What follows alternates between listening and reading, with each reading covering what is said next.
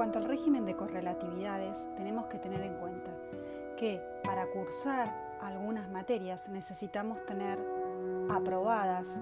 materias que hemos cursado previamente. Entonces, por ejemplo, en la primera columna que ustedes ven en esta presentación, para cursar práctica profesional 1, que es una materia que van a tener en el segundo año, deben tener aprobadas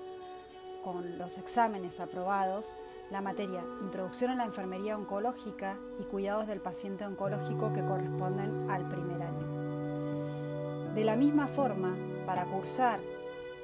eh, cuidados paliativos en la segunda columna de la presentación, deben tener aprobadas Introducción a la Enfermería Oncológica y Cuidados del Paciente Oncológico, es decir, estas dos materias que se dictan en el primer año. Para cursar práctica profesional 2, que la van a tener en segundo año, la segunda semana presencial, deben tener aprobadas la práctica profesional 1 que cursaron en la primera semana de la presencial del segundo año, terapias de soporte